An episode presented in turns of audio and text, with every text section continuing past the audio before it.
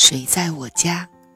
海灵格家庭系统排列，第七章，第一节，建立系统排列。叫停，困难而必须的干预。海灵格说，并不是所有的排列总能找到好的解决，在你努力寻找。却一无所获时，治疗小组的成员的兴趣就会开始分散。如果你注意到这种情况的出现，就应该停止了。通常是遗漏了揭示解决方案所需要的一些信息。观察建立系统排列的过程。已经为当事人提供了大量有用的直观反应，因此，在一般情况下，我的原则是，在你还能控制的时候，停下来会比较好。宁可少做一些，也不要冒险做太多。中断系统排列。排列自己系统的当事人，对代表有什么样的影响？是让代表们更清晰，还是给他们制造混乱？这是需要密切注意的重大问题。有些系统排列非常清晰明了，马上就可以作用在代表们的身上。有些却非常散乱，代表们得不到真正的感觉，不知道发生了什么，忘记自己正被指定扮演的角色，如此等等。有了一些经验之后，你就能看到某个人集中精神、放松自己到了什么地步。当事人真正集中自己的精神时，他们是缓慢移动的，慢慢的体会着每一个动作。他们会用手臂轻轻地带动每一个代表，好像身体的感触能够帮助他们得到那种合适的感觉。他们会把人们带到相应的位置上，调整好，和那个人一起待在那儿，直到觉得合适为止。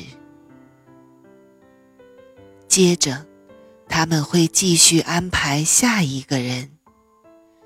如果当事人想弄明白他们的安排有没有问题，他们就会本能的绕场走一走，从外面看一看，自己做了一些什么。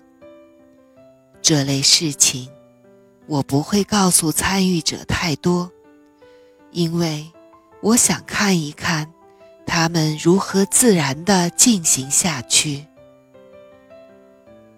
如果当事人建立系统排列时，没有这种真诚的尊敬，那么就会给治疗师带来困难和挑战。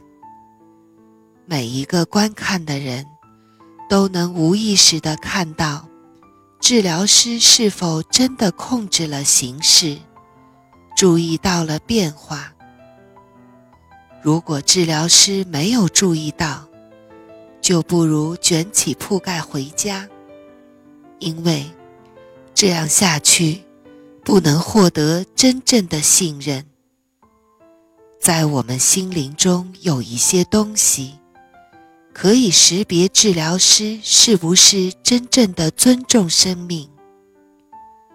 在处理生命和死亡方面的问题时，如果治疗师容忍当事人采取散漫和轻佻的态度，那么，只有傻瓜才肯展示自己内心的真实世界。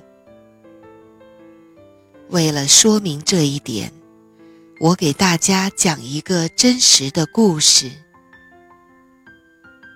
案例。我不尊敬句子。